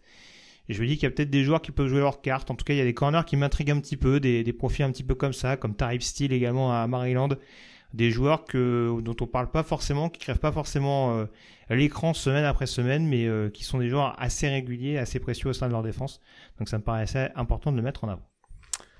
Également un joueur défensif de mon côté euh, et un joueur dont on avait un petit peu euh, perdu la trace, qui était un petit peu retombé dans l'anonymat, mais qui à l'occasion de cette septième semaine nous a rappelé qu'il fallait compter sur lui. Je parle de Colin Oliver, le defensive end Oh de. Oklahoma State, qui a été, euh, qui a été très très bon face à Kansas. 7 plaquages, euh, 2.5 sacs, un fumble forcé, deux passes défendues. Il a été vraiment très bon dans une position un petit peu inhabituelle, puisqu'on avait un alignement 4-3 à l'occasion de ce match. Il était en position de linebacker, d'outside linebacker, même si je pense que dans la NFL, il sera, probablement plus un edge rusher que euh, un, linebacker dans un système 4-3. Mais donc en tout cas, on se souvient qu'à son année freshman euh, en 2019, il avait été incroyable, un 11.5 sacs, euh, d'ailleurs élu euh, freshman de l'année dans la Big 12. Comme je disais, il a eu du mal un petit peu à confirmer par la suite, il était un petit peu retombé dans l'anonymat. Il a d'ailleurs été baladé à plusieurs positions, euh, vraiment au poste de defensive end, de, de- plutôt de d'outside linebacker, on l'a vu donc face à, face à Kansas. Et écoute, c'est un joueur qui a beaucoup, beaucoup, beaucoup de puissance. Un joueur qui est vraiment. euh, écoute, qui a, qui a une très, très bonne technique. euh, très, très bonne technique de main, des très bons plaquages, beaucoup de vitesse. Je suis persuadé que les scouts, les scouts NFL vont tomber en, vont être amoureux de ce joueur très très rapidement parce qu'il a le prototype, le physique, le, gabarit euh, pour être un excellent joueur dans la, NFL. J'en suis convaincu. Il, sortira peut-être pas avant le troisième tour, mais je suis euh, assez convaincu. C'est un joueur qui aura un impact. Alors, ce sera peut-être pas, voilà, sera peut-être pas le le Miles Garrett euh, des, dix prochaines années, on va se calmer, mais, euh, c'est un joueur qui, à mon avis, peut, euh, avoir un rôle de, partant, de titulaire ou de backup régulier dans une équipe de la, NFL, Colin Oliver. Ouais, tout à fait. C'est un joueur qui, a une valeur sûre, un profil extrêmement constant du côté d'Oklahoma State et de, sa, défense depuis maintenant plusieurs mois. Et je te rejoins. C'est vrai que il y a, y a, un profil extrêmement complet. Je trouve qu'il peut jouer à pas mal de positions justement une 43, une 34, je pense qu'en soi, il sera, il sera utilisable dans pas mal de, systèmes défensifs un peu modernes.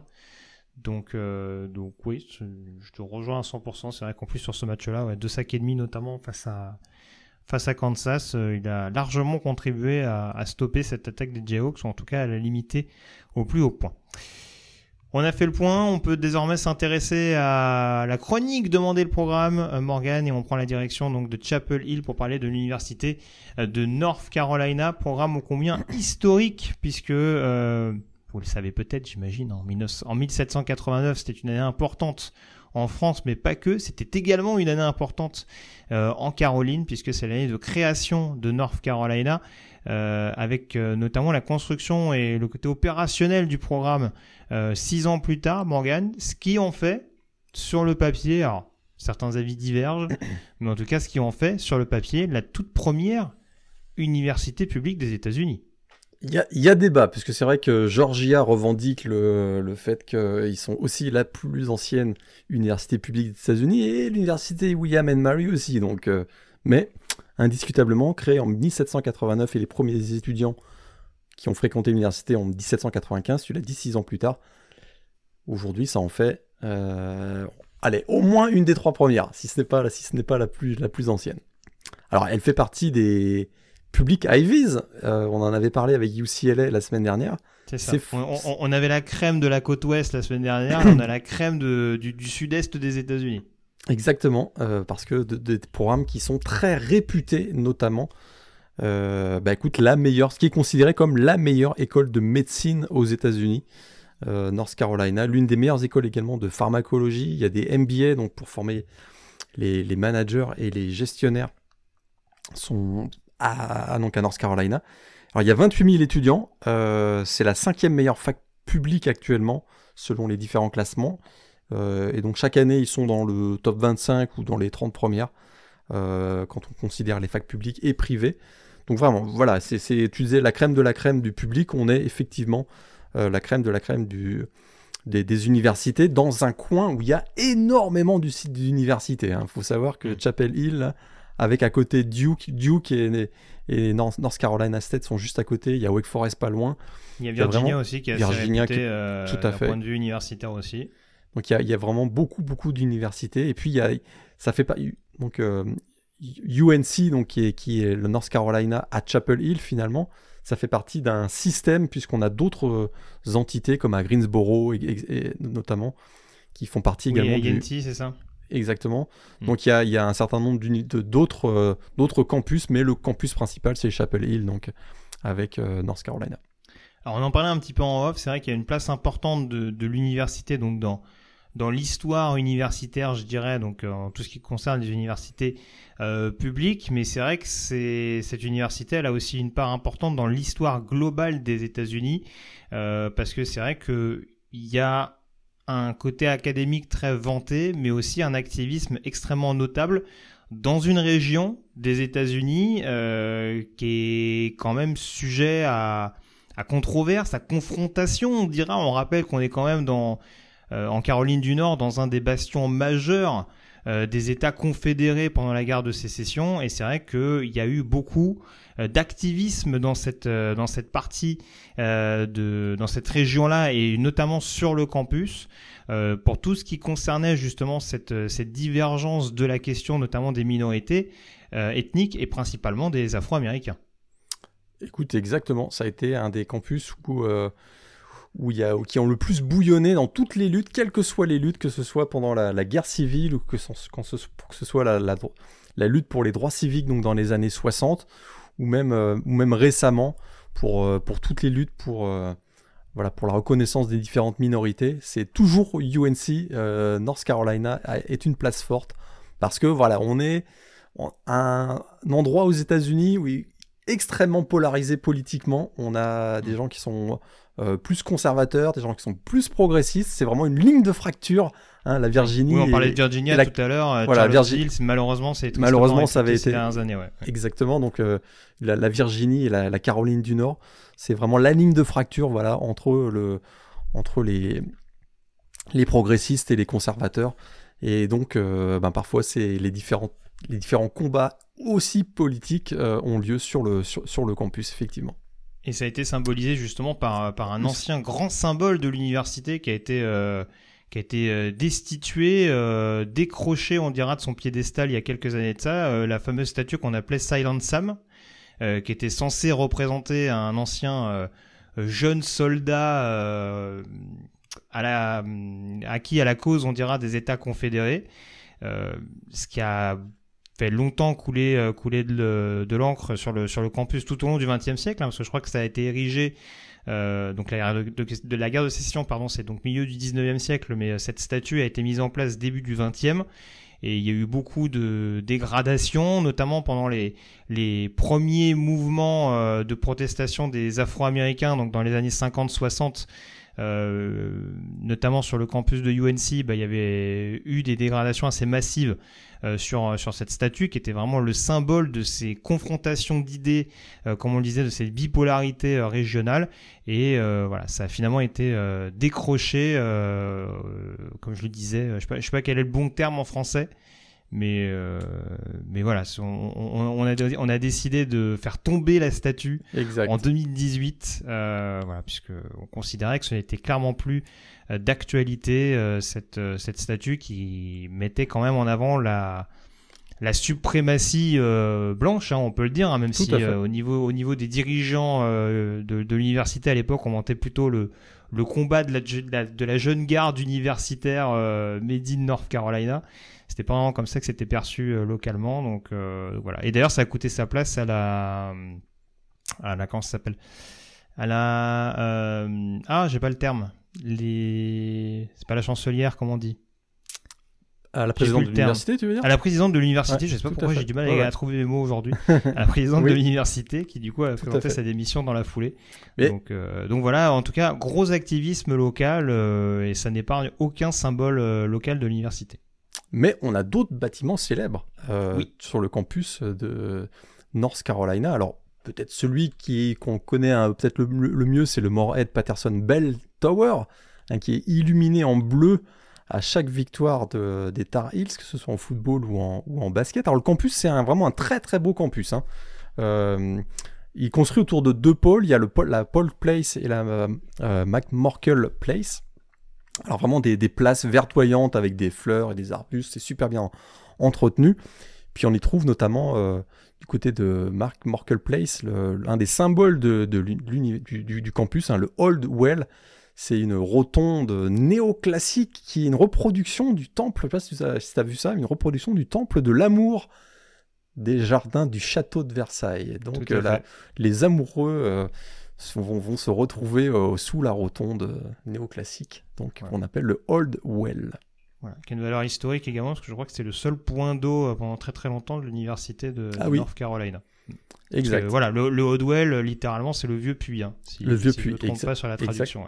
Exactement. Donc tout ça, c'est au nord. on l'a, on, l'a glamorisé. Je sais pas si c'est le bon terme, mais voilà, on, a étendu un petit peu sa, symbolique, mais c'est vrai qu'au départ, c'était ça. Ouais. donc là, c'est, ça se trouve au, nord du campus et au sud du campus, on va, on va retrouver le Kenan Memorial euh, Stadium et euh, le Dean Smith Center, donc les, le, stade pour le football et le, et le basket avec. Euh, et, on, on, a également du côté du campus, la Franklin Street, qui est une des, rues les plus euh, populaires aux États-Unis pour la vie étudiante, beaucoup de bars, des restaurants, etc. Et c'est d'ailleurs l'endroit où on va faire, après chaque victoire de l'équipe de North Carolina, on va faire ce qu'on appelle Rushing Franklin C'est-à-dire que tous les étudiants vont se retrouver sur Franklin Street et vont fêter les victoires donc, de l'équipe de, UNC. On en vient à développer un petit peu plus sur euh, les programmes de sport hein, et de foot, euh, puisque c'est principalement ce qui nous intéresse. Une question forcément que beaucoup de nos auditeurs vont se poser, Morgan, pourquoi les Tar Heels? Qu'est-ce que ça veut dire Tar Heels? Déjà eh bien, La traduction littérale, c'est talon de goudron. Et appeler quelqu'un de talon de goudron, eh bien, ça fait référence à un métier modeste de quelqu'un. Je sais pas vraiment un compliment. Hein. Et pendant la guerre civile, eh bien, finalement, les soldats de Caroline du Nord, qui étaient des, cols bleus, euh, le plus souvent, eh bien, ont inversé le sens de ce terme et ont transformé cette moquerie en, un, en une distinction et finalement être un tar heel, un donc un talon de goudron parce qu'il travaillait sur les routes, etc. Eh bien, c'était euh, plutôt voilà positif que négatif. Et donc, c'est voilà l'utilisation de cette euh, renversement. Quoi. Si on, si on charbonneur, oui, tout à fait. Grossièrement le traduire, ça peut être un peu l'idée. Voilà, on a inversé le sens euh, où on a transformé la moquerie en une, en une distinction. Et donc, les tar heels sont donc les talons de goudron. Tout à fait. Et c'est aussi pour ça, donc, ça aussi en le disant en off, que on voit ces, énormes pieds des fois sur, les, casques des joueurs de North Carolina. Voilà. Vous aurez compris de façon que il, ça veut dire le, le talon, mais voilà, c'est vrai que c'est aussi intéressant d'en prendre toute la, toute la signification euh, du terme. Est-ce qu'on a une mascotte assez marquante sur le campus de UNC Ah bah il y en a même deux. Il y a la version animale et la version humaine. Euh, oui, puisqu'on l'avait déjà dit dans une émission, euh, dans, les mascottes, hein, il y, a un homme, il y, a, y a un humain. C'est qu'on l'avait. Tu fais bien de rassurer nos auditeurs. Tout à fait. Donc on a Ramesses, hein, ce bouc d'Orsay aux longues cornes, choisi en 1924 en l'honneur d'un joueur des Tar Heels, Jack Merritt, qu'on surnommait The Battering Ram. Et donc on a décidé de euh, trouver un animal qui ressemble à ce joueur des Tar Heels et euh, on a trouvé que un bouc, un bouc d'Orsay était parfait pour symboliser euh, Jack Merritt. Et c'est comme ça qu'on a donc décidé de choisir un bouc d'Orsay qu'on a appelé Ramesses. Mais bien sûr, je le disais, il y a la version euh, humaine de la mascotte, donc de moderne Ramesses qu'on voit très régulièrement au bord du terrain au cours des matchs des Tar Alors les matchs des Tar on sait que nous, principalement ce qui nous intéresse c'est le foot, mais forcément d'un point de vue sportif, on peut difficilement évoquer North Carolina sans parler du basket, Morgan. Parce que le programme de football, historiquement, a toujours été dans l'ombre du programme de basketball. Et c'est, on va le dire très franchement, c'est encore le cas aujourd'hui. North Carolina, c'est une fac de basket, c'est pas une fac de foot, même si, écoute, l'équipe est classée dans le top 10 maintenant. Ça reste vraiment une fac de basket parce que bah, finaliste du Final Four il y a encore deux ans de ça, euh, si je me trompe bah, Écoute, euh, ils sont, ils sont très régulièrement, ils démarrent très régulièrement le tableau, euh, du, le, tableau de March Madness parmi les favoris. Ils vont pas toujours au bout, mais ils vont quand même, ils ont, ils vont, ils sont quand même, voilà, ils ont la réputation d'être parmi les favoris parce que des joueurs majeurs sont passés par UNC. on blaguait tout à l'heure, vous l'avez bien sûr reconnu, Michael Jordan donc est passé par euh, North Carolina, mais il y avait également Sam Perkins, euh, Bob McAdoo, James Worthy, en parlais tout à l'heure, Kenny Smith, hein, que vous voyez, si vous suivez le basket, vous voyez très régulièrement à la télé avec euh, Charles Barkley, Shaquille O'Neal, etc. Il y a Jerry Stackhouse, Rachid Wallace, un joueur que j'ai adoré il y a quelques années pour son caractère combatif, on va dire. Et puis il y a bien sûr Vince Carter, le fameux numéro 15 avec ce maillot mythique des Toronto Raptors, mais il est passé du côté de, du côté de North Carolina, évidemment.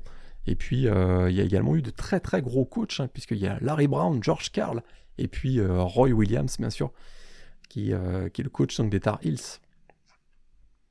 Donc, oui, grosse, grosse, grosse, grosse fac de, de, basket, et ça rejoint notamment, enfin, c'est un petit peu lié, mais c'est vrai que notamment, on cherchait des alumni un petit peu célèbres. Paradoxalement, il y a beaucoup de basketteurs, euh, peut-être pas que quand même.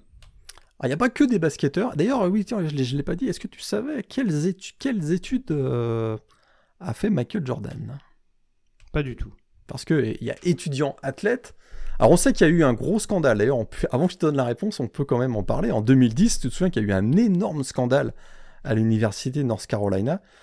Euh, puisqu'il y avait eu un scandale de tricherie où, euh, où des étudiants athlètes, notamment qui jouaient pour l'équipe de basket et de football, étaient inscrits dans des euh, cursus totalement bidonnés où les profs euh, faisaient les devoirs à la place des étudiants, où on autorisait les étudiants à tricher pendant les examens, etc. Tout ça pour qu'ils aient les, minimum, les minimums euh, dans, les notes pour pouvoir conserver leur, leur scholarship. Hein. Ça avait été vraiment un scandale et plus de 200 étudiants avaient été, euh, avaient été ciblés au début des années... Euh, années C'était en 2010, c'est ça et, euh, et, Michael Jordan, lui, eh ben, il faisait pas partie de ces cursus un peu bidons.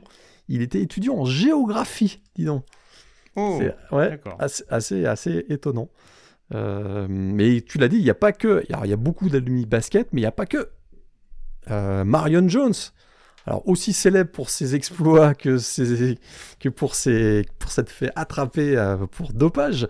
Mais écoute, elle est passée du côté de, de, North Carolina. Allen Johnson également, le champion olympique du 110 mètres en 1996.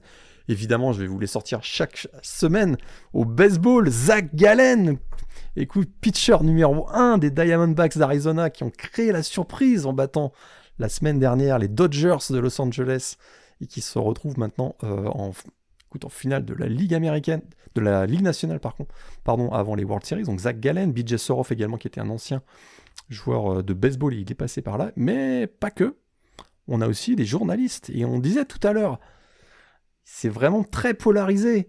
Brooke Baldwin, qui est la, la journaliste euh, phare de CNN, plutôt démocrate, et en même temps, on a Heather Childers, qui est vraiment le visage de Fox News. Donc, euh, bah écoute, toutes les deux quel sont. bord Fox News, j'ai un doute.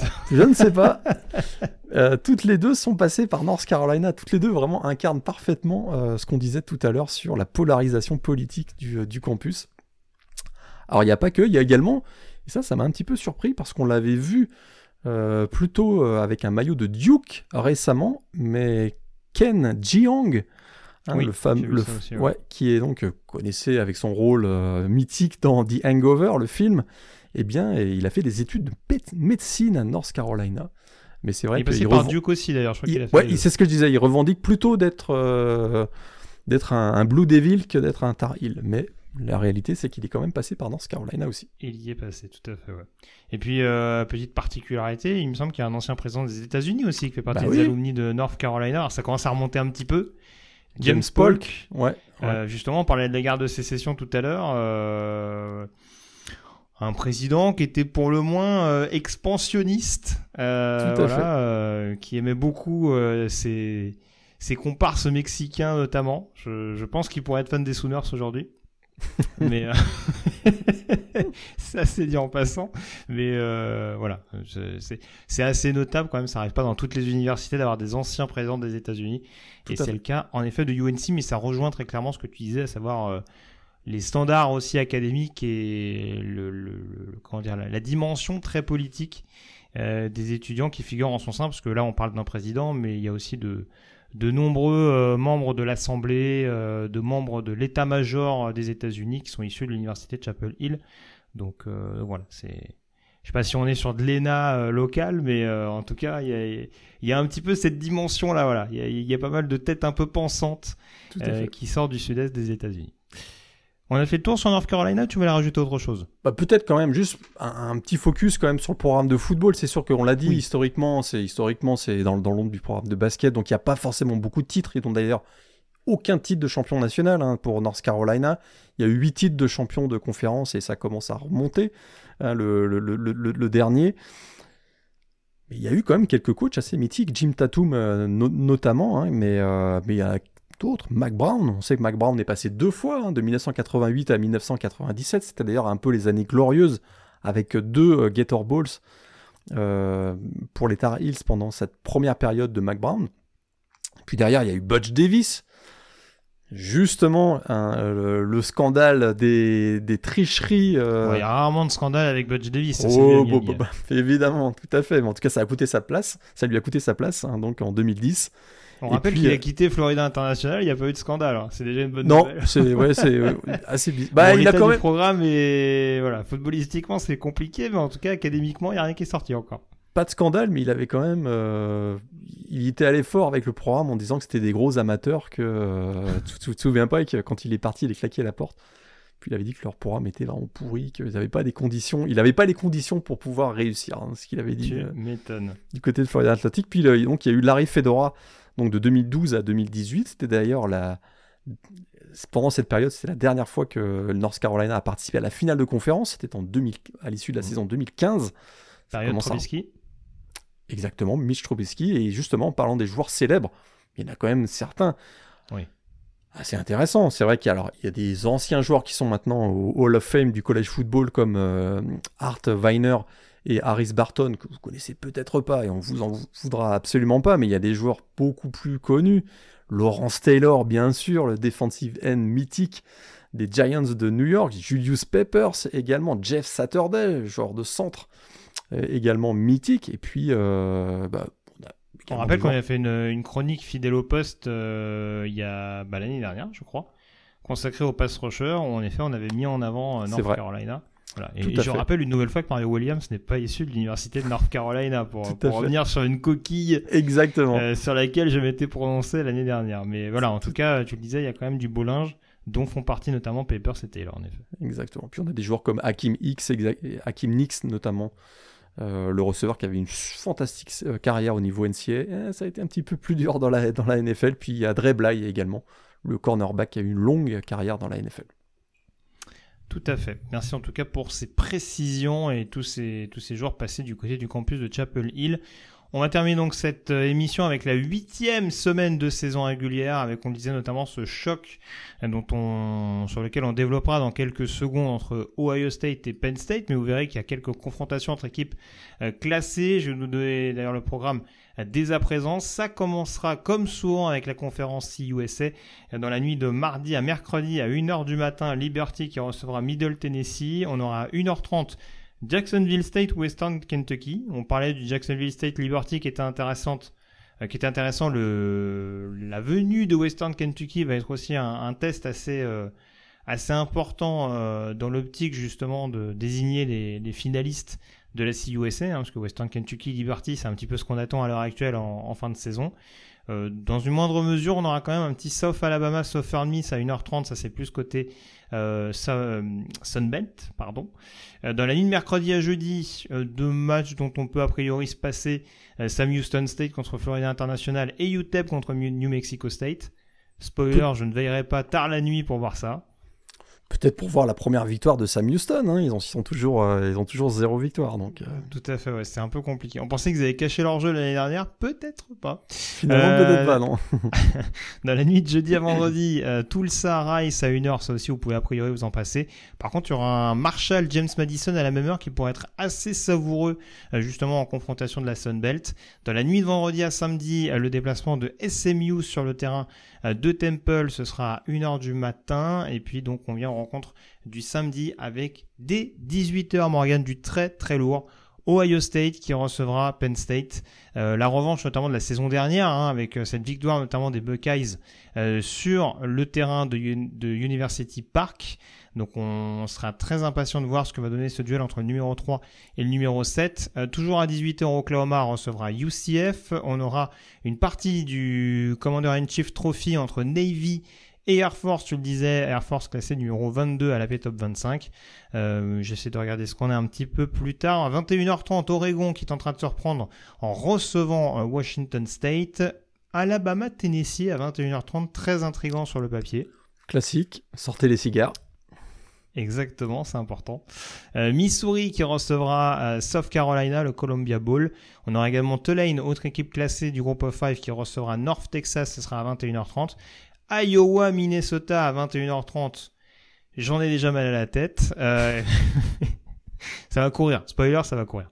Euh, 21h30, il y a peut-être un West Virginia, Oklahoma State qui, qui du coup suscite un peu plus l'intérêt, hein, même si c'est pas entre équipes classées. Euh, le déplacement de Texas à 22h sur le terrain de Houston. On aura également à minuit 30 euh, North Carolina qui recevra, euh, qui recevra Virginia et non West Virginia. On parlait Grosse notamment du statut académique des deux universités et des statuts de basket. Bah, là, en l'occurrence, ce sera un match de foot qui a priori tournera à sens unique, mais ça aura quand même le coup d'œil. La Euh, fameuse, une heure- c'est la fameuse South Oldest Rivalry. hein. C'est une Oui. des plus anciennes rivales. Bah, on vous l'a expliqué tout à l'heure que on a là des universités très anciennes. Alors, j'ai plus le compte exact, mais on doit doit pas être loin de 130 si on n'a pas déjà dépassé les 130 euh, affrontements euh, dans l'histoire entre ces deux équipes. À 1h du matin, Ole qui sera en déplacement du côté d'Auburn. À la même heure, Kansas State recevra euh, TCU. On aura à 1h30 du matin le classique qui a perdu de sa superbe avec le déplacement de Michigan sur le terrain de, Michigan State. Je pense que Paul Bunyan est déjà en train de s'installer Ah un, ouais. petit, un petit camp du côté, du côté d'Ann Arbor, même si on a déjà vu des, des surprises pires que ça avec Michigan State qui était, euh, qui était pas au, au plus haut point. On sait que c'est un peu la kryptonite de, de Jim Harbaugh depuis qu'il est revenu justement au Bercail. Donc Ah, là, euh, attention à ne pas sous-estimer ce match-là du côté d'East Lansing, mais il y a quand même une différence de dynamique euh, assez importante. Euh, Florida State Duke à 1h30 du matin, duel entre équipes classées dans la conférence ACC. LSU à la même heure qui recevra Army. À 2h du matin, on aura un presque anecdotique Miami-Clemson, qui en début vrai. de saison en faisait saliver plus d'un et qui va opposer deux équipes désormais non classées. Euh, USC-Utah également, la revanche de la finale de conférence Pac-12 euh, qui se jouera également à 2h. Et puis un petit peu plus tard, donc à 4h30 du matin, Washington recevra Arizona State auréolé de son nouveau statut de numéro 5 de la P Top 25 et UCLS rend déplacement du côté de Stanford. Les 5 affiches, éventuellement à pronostiquer, Morgan. J'ai commencé pour la déconne avec un petit Miami Clemson. Pas beaucoup d'implications a priori sur le papier.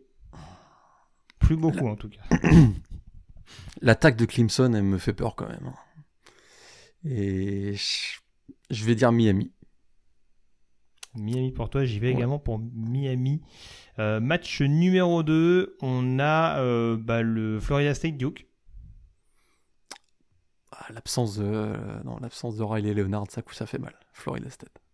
Florida State pour moi aussi. Match numéro 3, Alabama-Tennessee. Alabama? Ça va être Hmm. moche, dégueu, mais Alabama. Ah non, non, Jalen Milrow, il va faire 4 interceptions, mais il va faire 2 touchdowns de 75 yards, donc euh, non, non, Alabama. J'hésite terriblement.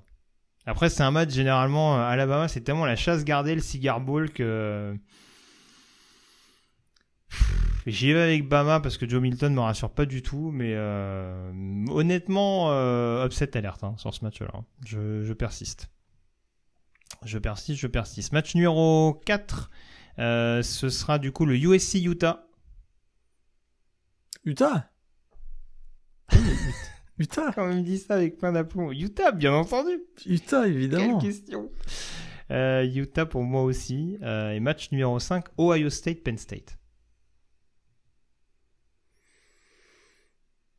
Franchement, Ohio State, je sais pas quoi en penser depuis le début de la saison. Après, il n'y a pas de test sérieux de toute façon pour un des deux programmes. Je les ai pas vus vraiment euh, énormément bousculés. En tout cas, j'en ai plus le souvenir. Mais J'y vais avec Penn State. sur un Plus domaine en particulier, Plus, Plus complet, plus complet, et puis euh, on l'a encore vu ce week-end, ils sont capables de marquer aussi sur le retour de coup de pied, sur euh, les équipes spéciales, Drew à l'arche. et Voilà, tu l'as dit, hein, Oui, pour l'instant, ils ont des running backs qui sont moins blessés aussi, ça, ça peut jouer. Tout à fait. Euh, plus complet. Je... Alors c'est sûr qu'il y aura la grosse ambiance du hors show, puis ça, ça va être difficile. Ce sera un... Ça va être un exploit s'il l'emporte. Mais j'ai pas été encore convaincu, convaincu de Ohio State cette année. Et j'ai Enfin, il n'y a pas de référence, il y a la victoire à Notre-Dame, hein, bien entendu, je vais pas l'occulter, hein, entendons-nous bien. hein, mais- Voilà, victoire. C'est voilà. c'est pas ce qui nous avait le plus rassuré offensivement du côté d'Ohio State, c'est On sûr. est mais d'accord, C'est c'est ça, c'est on une est victoire malgré tout de prestige. On est d'accord. Mais je... alors, je donne Penn State. Je parle pas de euh, 42 à 20. hein. Mais... mais Penn State. J'y vais avec Penn State également. Oh. Donc on nous fera fermer notre clapet la semaine prochaine en disant vous n'êtes que des haters des Buckeyes, mais en tout cas, euh, voilà, on- pour une fois qu'on prend des risques sur les pronos, on peut nous reprocher. voilà. Il y en a d'autres qui prennent des risques sur la fantasy et qui sont à 0,7 après 7 semaines. Donc euh. Je tairai leur nom, bien entendu. J'ai rarement autant failé sur, euh, sur la fantasy draft. hein. Là, j'avoue que un, sens du timing hors du commun. Euh, très bien, merci encore Morgan en tout cas d'avoir été en ma compagnie. Merci à tous de nous avoir écoutés pour cette nouvelle semaine de College Football et on se retrouve la semaine prochaine donc pour développer tout cela. A priori, demander le programme, on ira du côté d'Iowa, je crois. Voilà. Allons, allons-y. Voilà. Spoiler, on va parler défense. Vous êtes au courant, hein On va.